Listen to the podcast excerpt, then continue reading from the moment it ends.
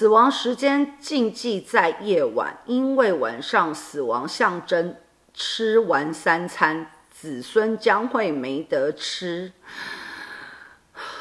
有听到我的深呼吸吗？就是这一题是有多荒谬？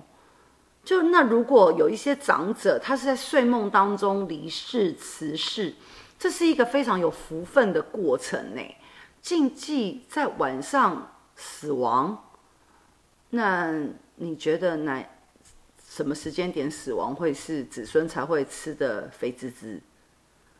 谢谢大家，母娘慈悲，众生平等。